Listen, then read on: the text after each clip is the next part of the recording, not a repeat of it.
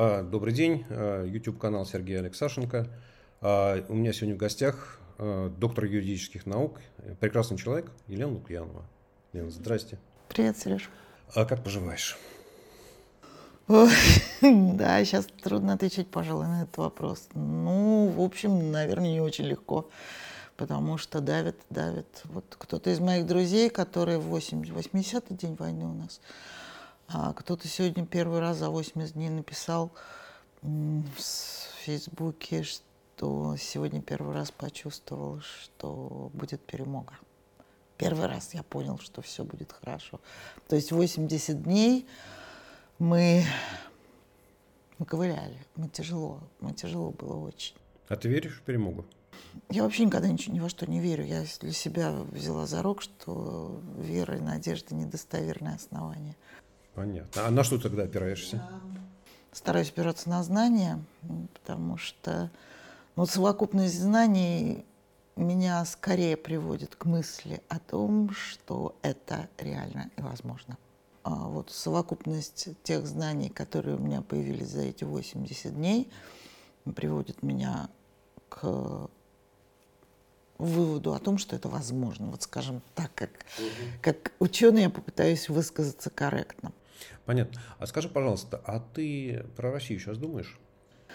Я думаю про Россию. Я все-таки специалист по России, хотя современное право а, оно перестало быть внутригосударственным, что интересно. Поэтому, когда я смотрю на Россию, оцениваю Россию, я исхожу из все-таки того, к чему в современном мире пришло право, правовое регулирование, мировой правопорядок.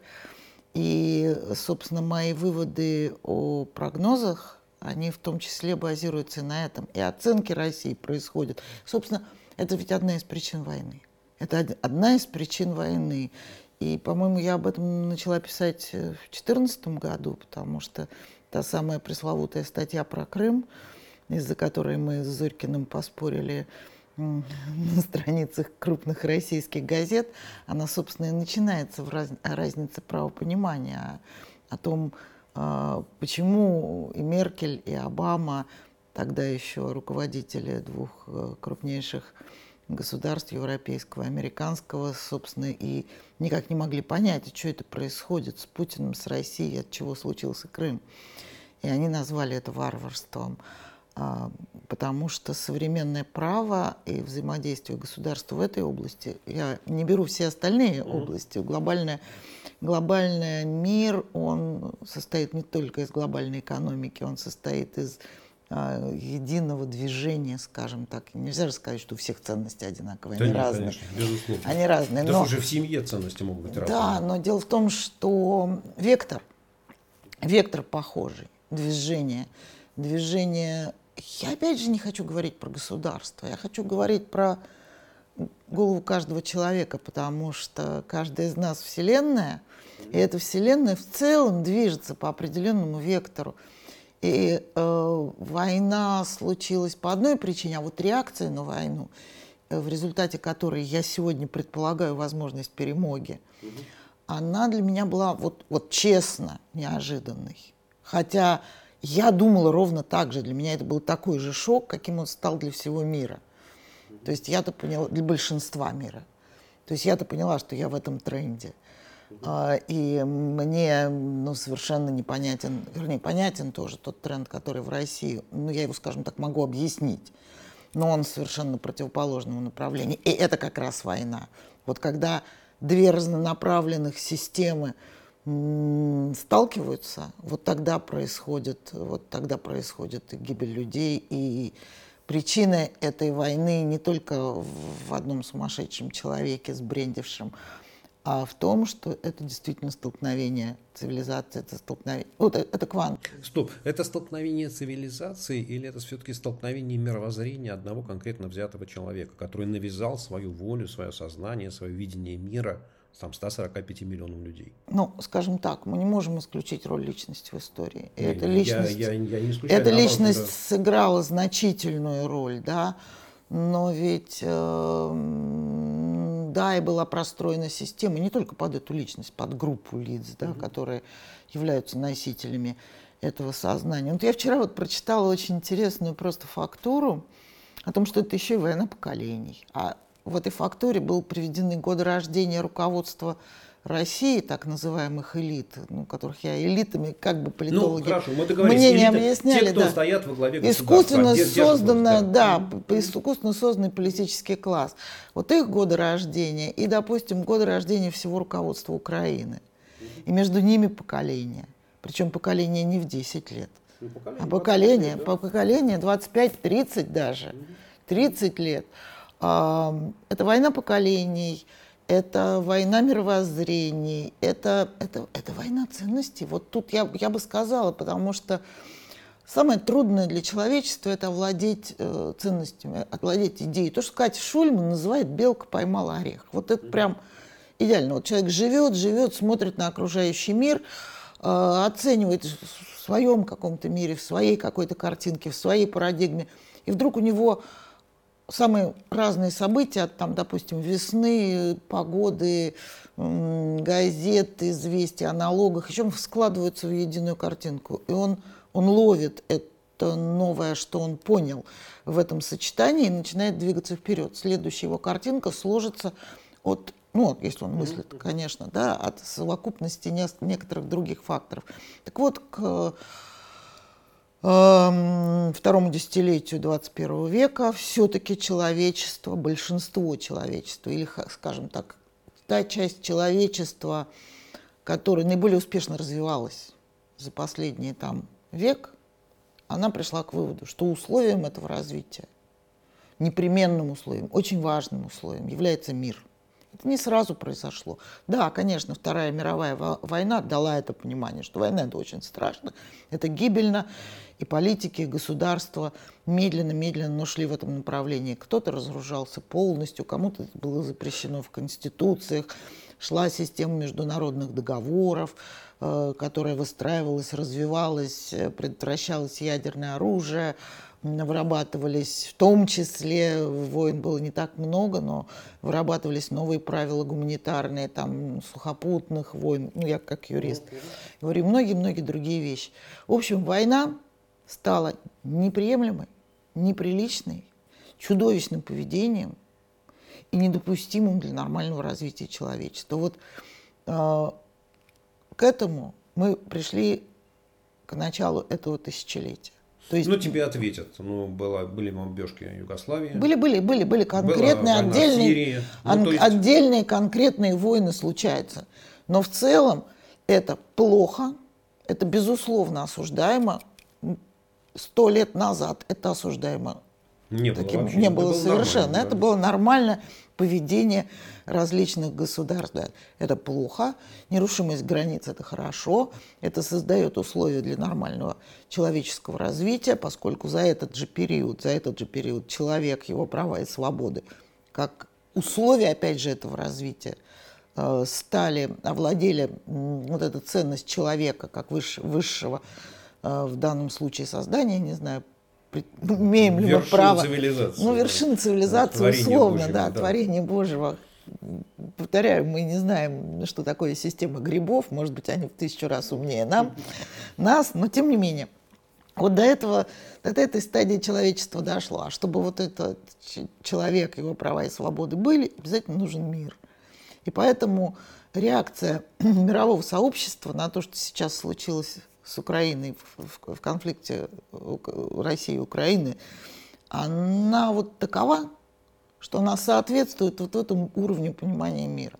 Я думаю, что мы еще бесконечно будем познавать этот, этот мир, и наверняка ценности будут меняться, но в любом случае в условиях войны личность не может развиваться, э, страны теряют достигнутые условия, которые они создавали своими руками, а, они останавливаются в развитии, они не могут двигаться вперед, а скорость движения и скорость развития экономического и технологического, она увеличилась во много раз за последние полвека.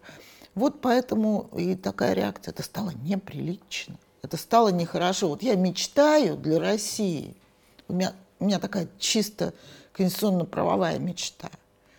Когда тетенькам, которые сидят в избирательных комиссиях в школах, перестанут подавать руку. Их погонят к чертовым... Вот, Откуда? Их погонят из избирательной комиссии? Или их погонят в первую школы? очередь из школы, когда их внуки... А кто их погонит? Не, не, не. Когда общество, когда это станет неприличным, недопустимым, это точно можно сделать. Не, ну, кажется, это, это точно можно сделать. Это точно можно сделать.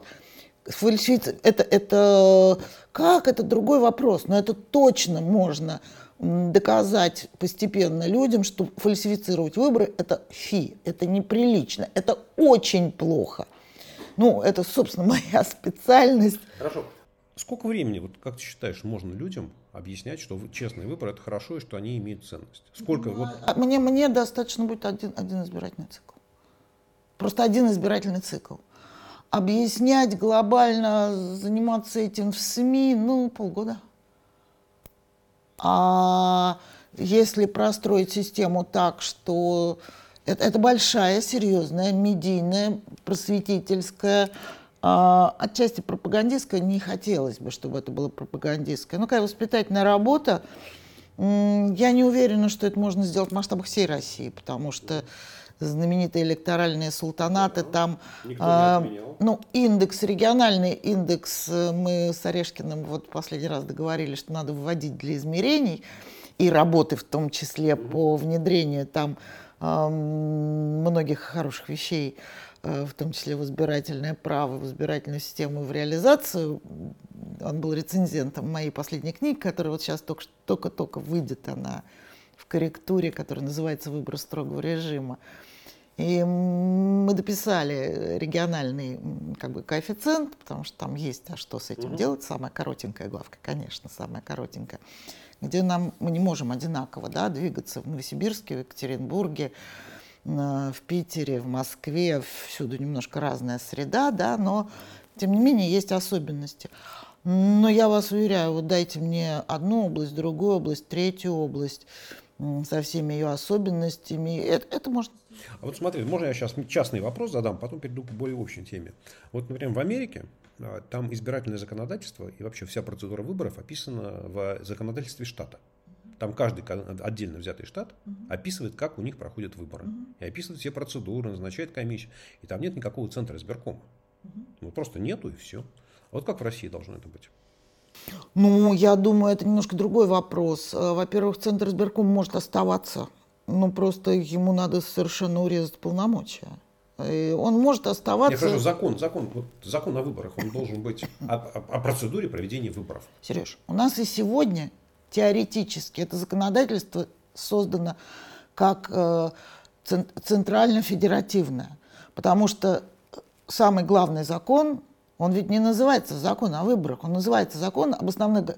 Это... Гарантии. Подождите, гарантии. Сереж, это, это моим студентам я говорю. Вот когда вы научитесь на одном дыхании произносить, произносить название запинки, этого закона. Да. Итак, закон об основных гарантиях избирательных прав, прав на участие в референдуме граждан Российской Федерации. Вот так он называется. Круто. Вот. И тот, тот, та, та его версия, которая, допустим, у нас была в 93 году, вот мне даже не надо говорить э, зачастую. Мы посчитали, сколько поправок у него внесено. У него внесено почти полтора тысячи поправок за прошедшие там 20 лет. Но вот достаточно взять просто печатную версию, вот, значит, 93 -го года это будет вот такой толщины, а нынешний вот такой толщины. Вот он должен быть вот такой толщины, вот такой, потому что в нем э, очень большая страна. Вот хотя бы общие абрисы единые, чтобы это вот ленинская знаменитая статья о двойном подчинении законности, они должны быть. Остальное все, конечно, должно быть на уровне субъектов.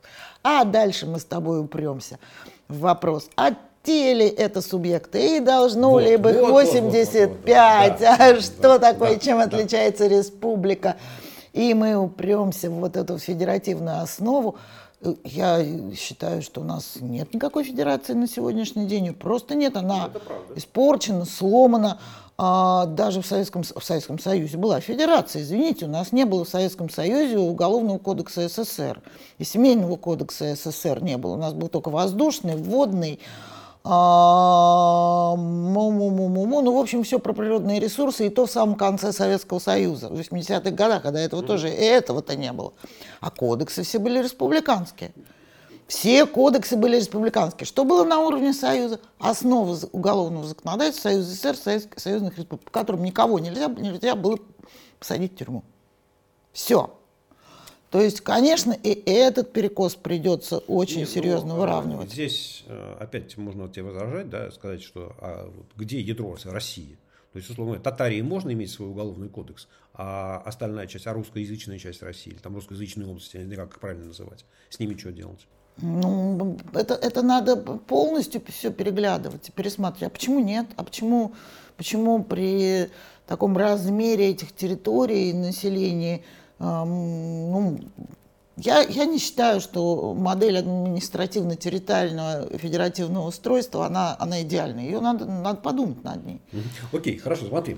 Вот, наступает... Ну хорошо, ведь против Уральской, там, допустим, республики или Сибирской республики, ты же не будешь возражать? Не, не буду. Не будешь? Не, не буду. Ну, значит, это перенарезка.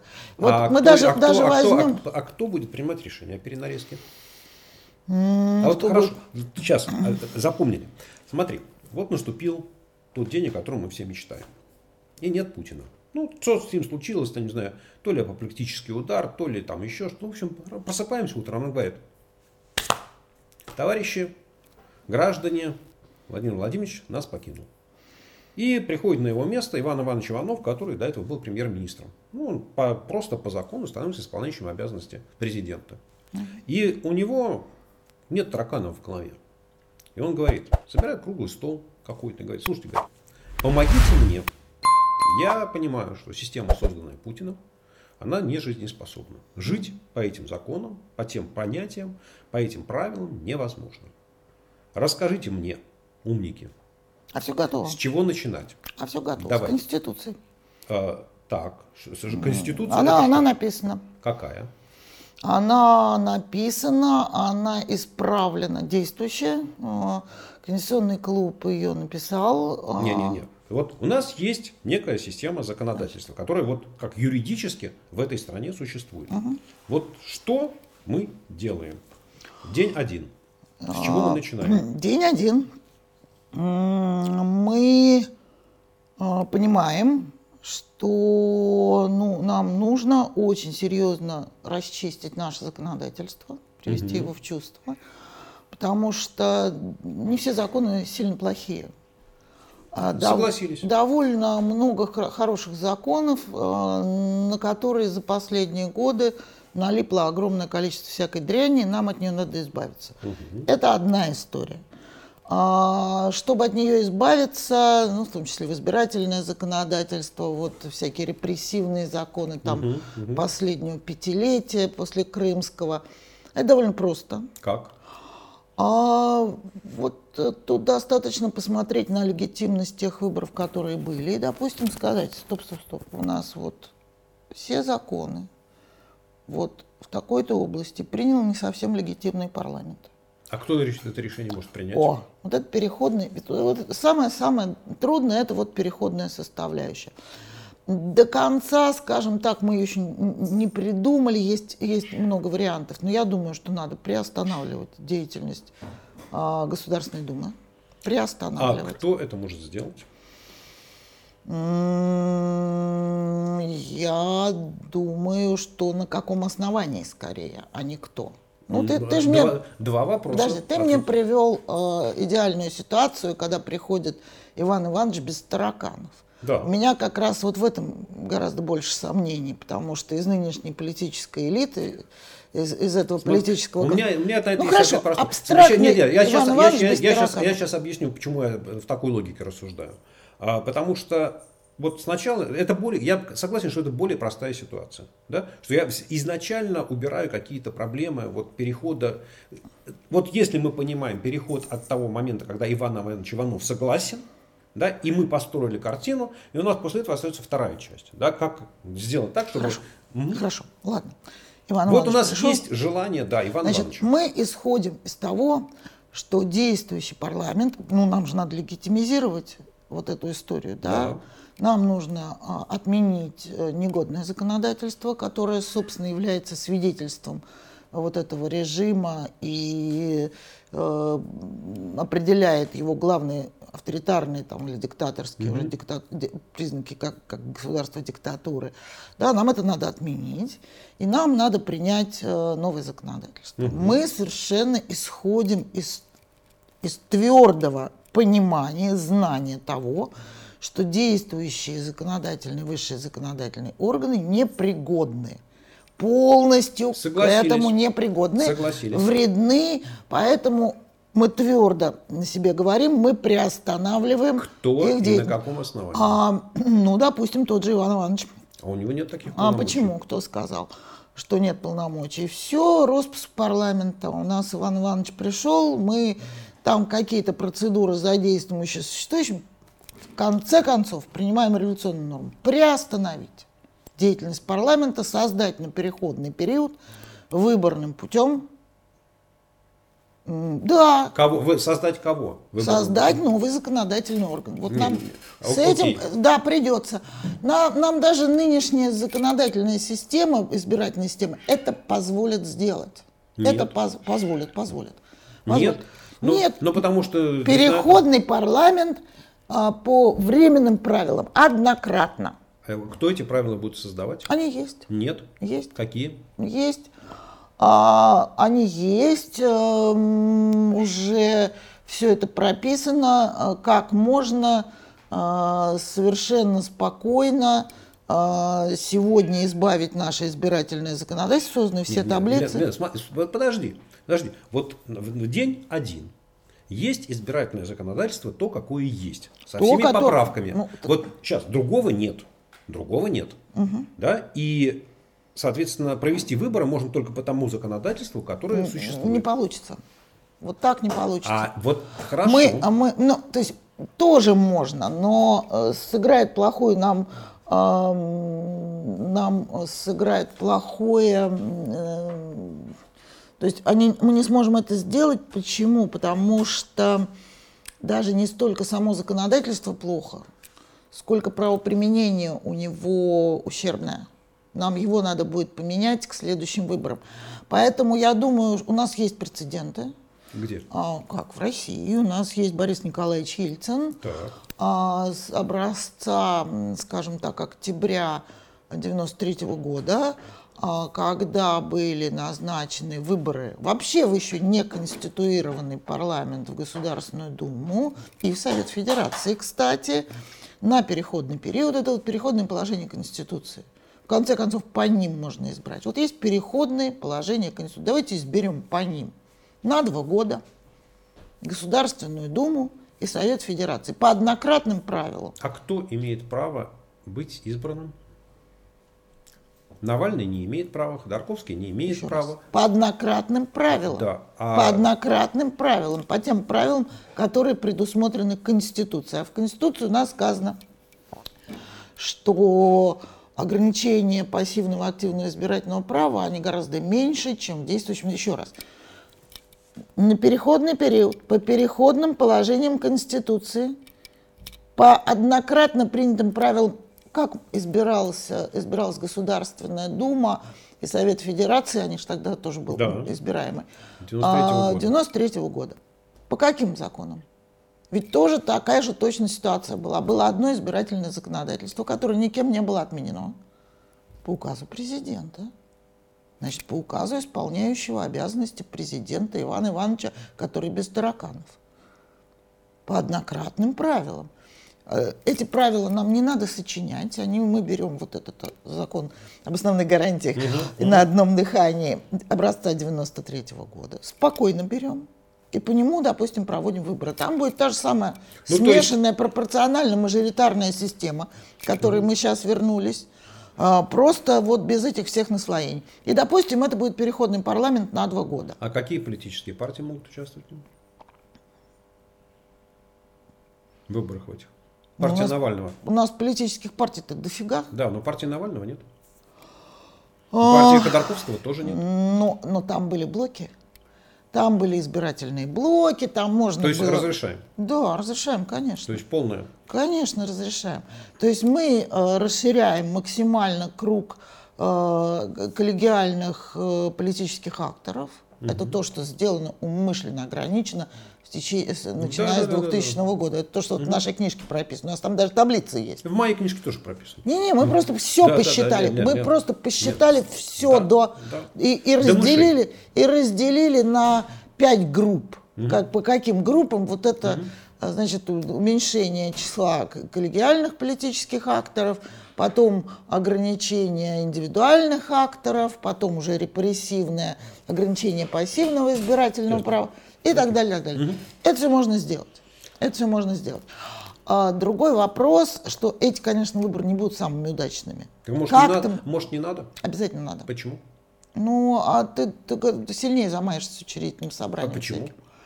Ну, а как ты ну, сделаешь? Может, может, может Иван Ивановичу помочь и написать э, проект э, созыва, там, не знаю, учредительного собрания.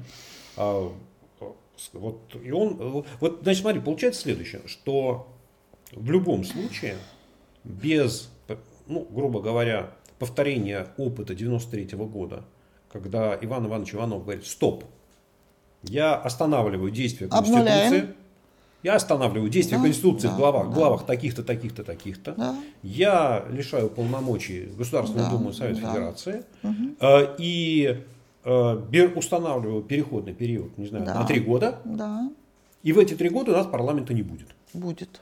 Невозможно. А Невозможно. Сейчас, Невозможно. В эти три года я, как Иван Иванович Иванов, предлагаю следующую конструкцию. У нас есть 89 регионов Российской Федерации. Вот я предлагаю на эти 89 регионов 89 мест во временном парламенте. Ну, типа что-то, как было в Советском Союзе. Помнишь, когда Верховный Совет по квотам. Вот, вот создаем временный парламент, 200 человек – из них 89 по одному от региона.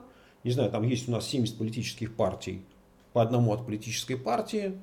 Э, ну, и еще каким-то образом, там, не знаю, еще, еще каких-то там 30 человек доберем. Не получится. Почему? Просто смотри, вот сейчас я, моя конструкция. Ведь мы с тобой хорошо помним вот этот первый съезд Верховного Совета, э, Совета народных депутатов СССР. Там же на самом деле самые сильные, качественные люди, да, они пришли вот как раз по квотному принципу. Они пришли не те, которые... Не так. Смотри, из чего состоял съезд? 750 и 750. И еще 750. Ты забыл? 750 Совет Союза, да. 750 Совет национальностей и 750 квот. И 750 от общественных объединений да. по квотам. Да? Партии еще не да. было, да, партия да, да, одна. Да, да. Но, смотри, ты говоришь, 89 регионов поднимают... У нас, ты, ты, смотри, знаешь, как формировался Совет, совет национальностей. От чего вообще была цифра 750 взята? 750 – это численность Совета национальности, Верховного Совета СССР. Как она, эта цифра появлялась? Все остальные палаты были приравнены по численности да, да. к Совету национальности. 35 представителей от каждой союзной республики, 11 от каждой автономной да. республики, 5 от автономной да. области, от, да. 1 от автономного да. округа. И это была железная квота, которую нельзя было снизить при реформе. Мы понимали, что нам надо сделать короче, э, меньше по численности Верховный Совет, чтобы он работал постоянно, да. но его нельзя было сделать таким большим. Да. Поэтому этот парадокс был сделан. Мы еще увеличим съезд, угу. но из него мы изберем меньше по численности да. Верховный Совет, где верхняя норма представительства Союзной Республики будет не 35, а 11. Угу. И остальные палаты будут к ним при, приравнены. А, ну просто я считаю, что вот выборы, которые пройдут там, через, в течение трех месяцев после прихода Ивана Ивановича Иванова к власти или ухода Владимира Владимировича Путина из жизни, да, а они будут ну, абсолютно бессмысленные. Я не соглашусь, что... Сереж, я не соглашусь. Я не соглашусь э, просто потому, что я очень хорошо все-таки помню а, вот эти выборы, начиная вот с того же 89-го и, скажем так, по 2003 год. Угу. А какими они были? Они не были идеальными. Они грешили массой грязных избирательных технологий. Mm-hmm. А это был просто период такой в России. Но они были, безусловно, конкурентными. И ты работал в правительстве, а я-то работал в парламенте. Да. Изнутри. Я видела, что такое эти первые три созыва, два с половиной созыва Государственной Думы. Три. Три все-таки. И это вполне нормальный парламент, который может работать. Вполне.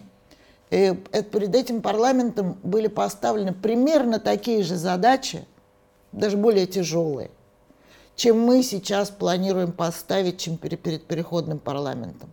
То есть если сегодня у нас подготовлено и отработано огромное количество уже готовых, основанных на ошибках, опыте, э, корректировке того, что было начато и не доведено до конца или искажено, уже, уже это все наработано. Они делали все это с нуля. И у них тоже было очень-очень мало времени. Им нужно было за очень короткое время, особенно первому созыву Государственной Думы, фактически придумать с нуля новое законодательство. Да. И они с этим справились. Да. И они с этим хорошо справились. У нас сейчас задача для парламента... парламентариев, которые при всем при том, вот мы не можем нынешнюю Думу ей доверить хоть что-нибудь, да? да. Вот молока коту своему нельзя доверить, я не могу доверить ни одному из депутатов Государственной Думы нынешней, никому. Да, кстати, у нас кот здесь мяукал, просто поэтому Лена про кота говорит. Угу. Вы, наверное, слышали его. Угу. Вот.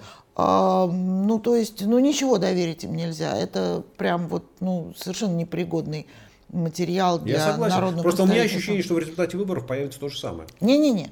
Не, как только, ну, собственно, я могу, конечно, об этом очень долго рассказывать. Угу. Почему Но не ты, появится... ты, веришь, ты веришь, что Я не верю, я знаю. Угу. Я не верю, я знаю точно. Потому что я видела, как это работает, когда нет вот таких, таких, таких ограничений внутри угу. парламента. Я же читаю, я же помимо конституционного права, я читаю парламентаризм основы законотворчества в свободном угу. университете. Это моя профессия. Угу. Мне папа ее, вот понимаешь, так принес на руках и передал. Из рук в руки. Из рук в руки. Он конституционное право не читал, но парламентаризм и основы законотворчества угу. это следующая книжка, которую я напишу в развитии того, что писал он. Угу. Я поняла, что нужен учебник.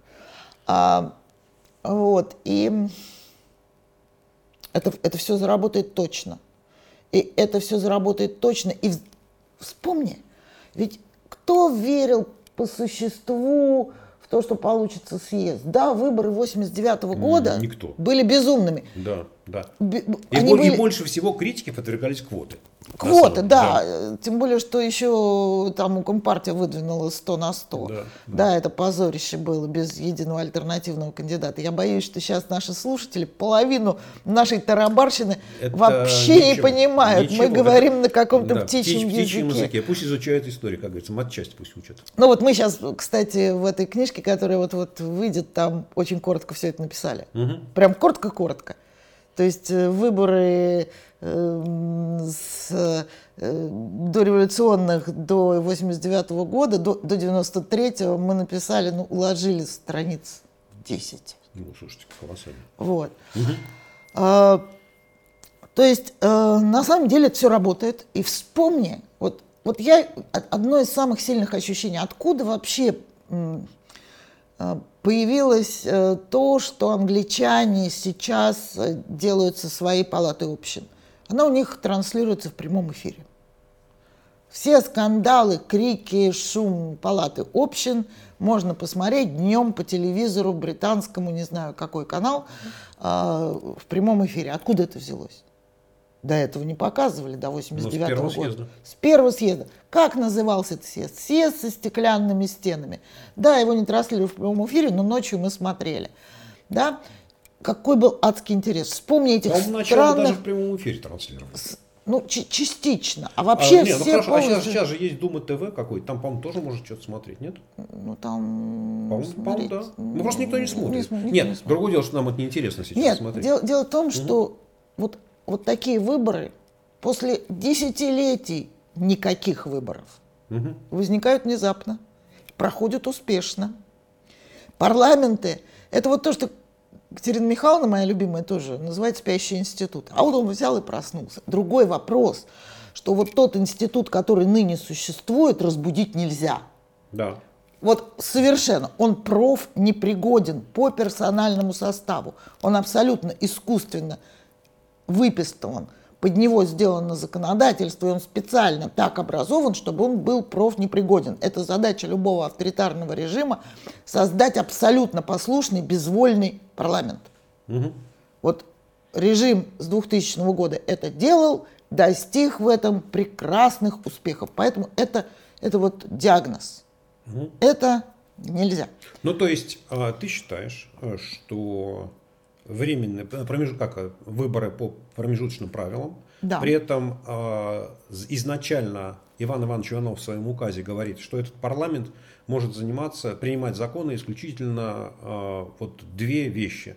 Первое изменение законодательства с точки зрения выбрасывания того, что всех наслоений, которые были за путинское время – вот можно, да, вот это он голосует. Ну и второй там принятие закона о бюджете.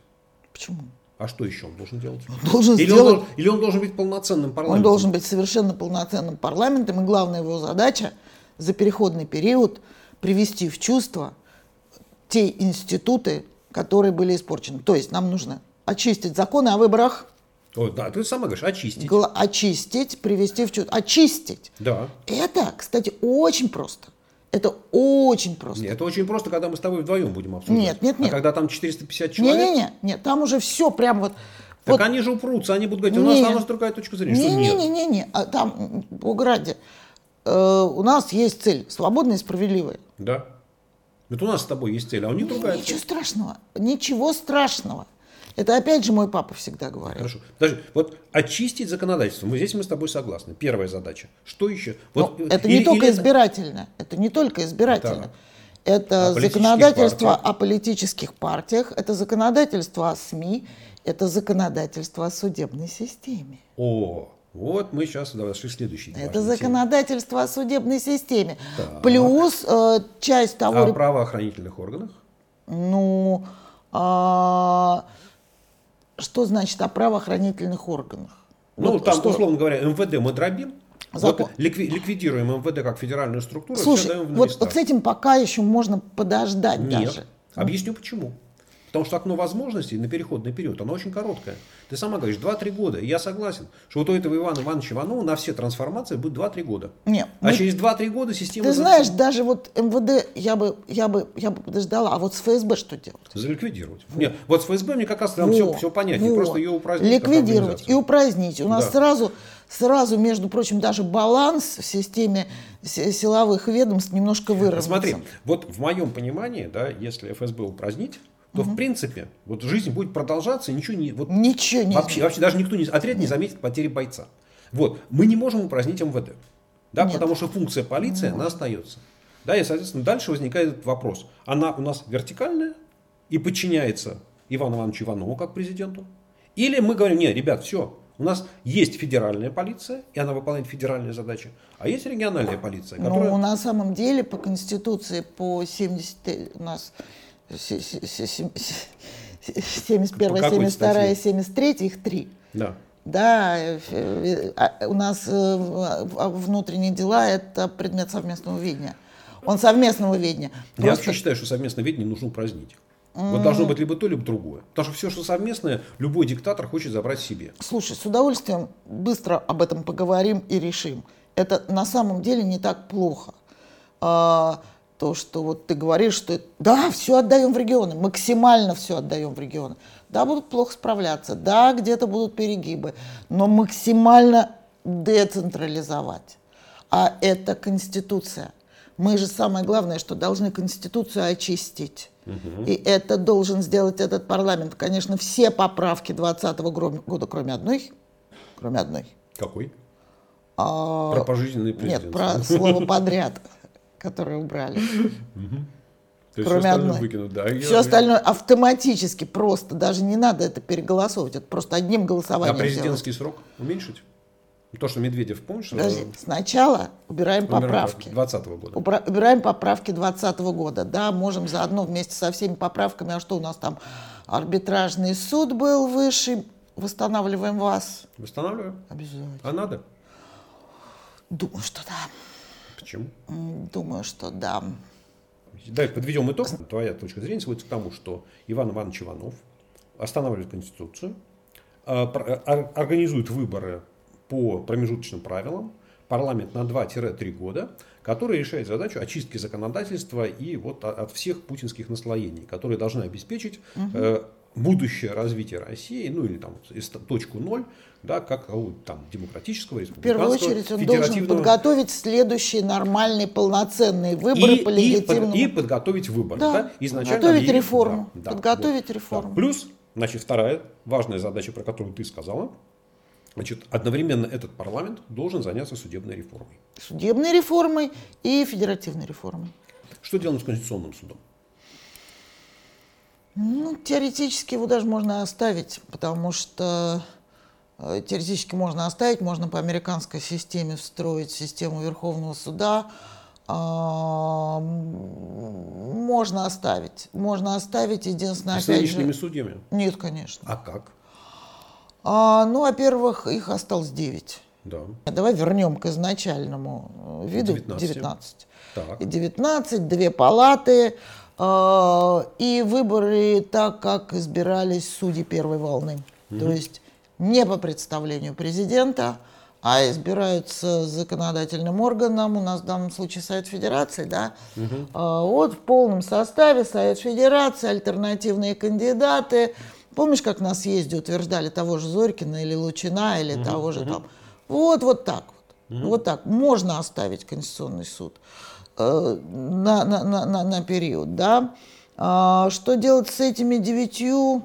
Ну, во-первых, я вообще слышала такую байку, что у нас сейчас в суде Конституционного суда обсуждается вопрос в Европе, в Штатах о возможности а, санкций в отношении судей Конституционного суда Российской Федерации.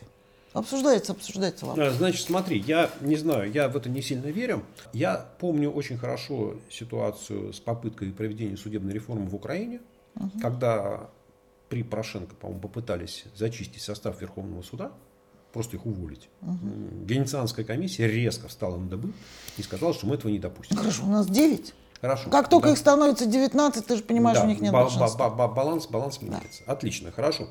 Что такое для тебя э, реформа федерации, да, третий большой блок, вот именно в переходный период? Трудный вопрос. А, меньше всего над ним работали, честно скажу.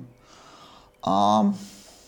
Взять за основу федеральные округа, отчасти ведь, собственно, это и была корректировка не пойдет, угу. хотя частично пойдет. Частично пойдет. То есть сибирский, дальневосточный, а, уральский, там, приволжский. Почему бы нет? И вот из таких кусков составить федерацию? Mm. Они слишком, одни слишком большие по территории, ну что, наверное, не очень большая проблема, а другие будут огромные по населению. В любом случае, я думаю, что за этот переходный период вот можно всерьез еще дополнительно ну, с то есть на, на, на переходный на период, переходный период э, э, всерьез с этим поработать. Не, не, не трогаем. Ну, тут нужно будет очень тонко считать с региональными вот этими коэффициентами господина Орешкина. И здесь нам очень mm-hmm. сильно потребуются политические географы как mm-hmm. раз а, которые посчитают особенности элит, там, религии, все-все-все политические э, этногеографы, которые нам э, помогут э, вместе с этими регионами. Это не должно быть сверху реформой. Угу. Эта реформа не делается сверху. Уже понарезали большевики сверху ну, а как, как, такие как границы, Подожди, что... А как снизу ее сделать? Договариваться. Ведь реформа республик практически не произойдет. Произойдет, мы, мы же будем думать о том, что делать с э, областями, краями. Да, да. Да? да? И опять, может быть, восстанавливать или не восстанавливать коренные малочисленные народы Севера. Потому что с ними тоже очень большая проблема. Как мы их будем встраивать? Все-таки они, о, о них совершенно Забыли, особо... Да. Возвращаем Павла Васильевича Сулинзигу mm-hmm. из Аляски. Он у нас занимается коренными малочисленными mm-hmm. народами Севера. И их встраиваем в систему. Я не уверена, что им ну, надо то есть, давать сейчас, большую правильно, правильно я понимаю, что мы Э, условно говоря, Ивана Ивановича Иванову предлагаем, что вот есть два или там три года переходного периода, mm-hmm. и мы предлагаем, э, что называется, регионам между собой начать переговорный процесс. Я думаю, и, его сейчас, инициировать сейчас. может Совет Федерации ну, вполне. Он наконец займется делом, это Совет не, Федерации. Не, не, не важно. То есть, ну, то есть все равно этим будут заниматься регионы. И мы говорим, уважаемые господа, вот у вас есть три года, и мы хотим, чтобы в течение этих трех лет э, количество регионов, условно говоря, из 85 превратилось в 40. Угу.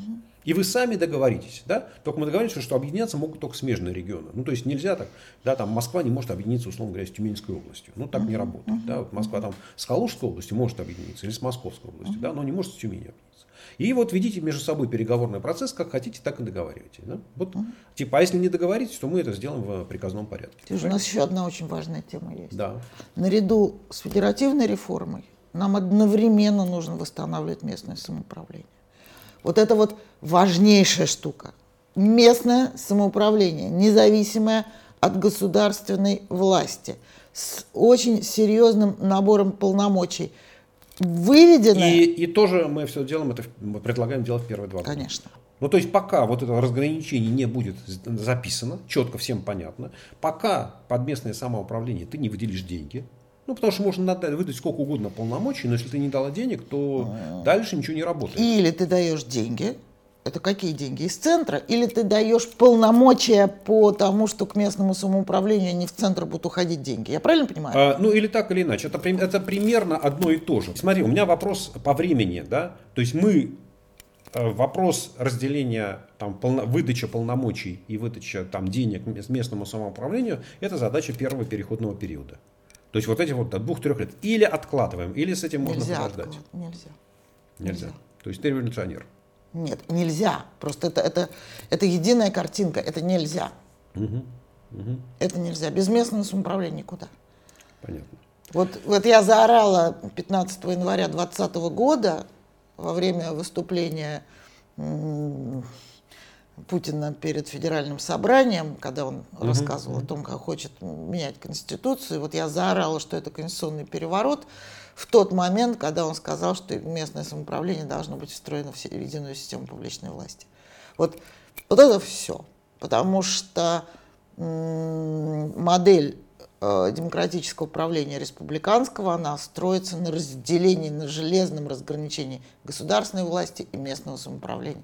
Я вот э, живу в Латвии э, несколько лет, да, уже полностью, и со слезами на глазах. Тут тоже бывают и реформы местного самоуправления, не самые удачные, но я просто балдею, честно говоря, от того, как, что я вижу, как реально работает местное самоуправление. Давай мы на этом сейчас остановимся. Я хочу сказать тебе огромное спасибо. Вот. А нашим зрителям хочу чтобы они поняли, да, что с одной стороны а, главные направления реформ, они понятны, да, и что там должен делать Иван Иванович Иванов, если он вдруг такой появится, если он захочет что-то сделать хорошее для страны.